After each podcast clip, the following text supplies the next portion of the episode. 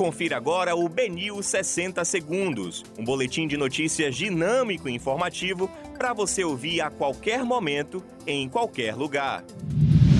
Olá, boa noite. Hoje é quinta-feira, 8 de abril de 2021. Eu sou Yasmin Barreto e essa é a segunda edição do Benil 60 Segundos. Caso Henry. O delegado Henrique Damasceno, responsável pela investigação da morte do menino Henry Borel, disse ter certeza de que o vereador e padrasto da criança, o doutor Jairinho, foi o autor das agressões que mataram o menino.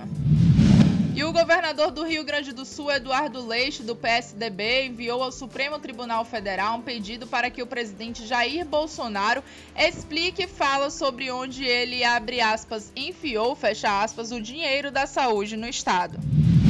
Os moradores do bairro da Paz ficam ilhados e são resgatados por vizinhos embobeiros nesta quinta-feira de chuvas na capital baiana. E agora falando de coronavírus, a Agência Nacional de Vigilância Sanitária, Anvisa, aprovou nesta quinta-feira a realização de um estudo de uma nova vacina contra a Covid-19 aqui no Brasil.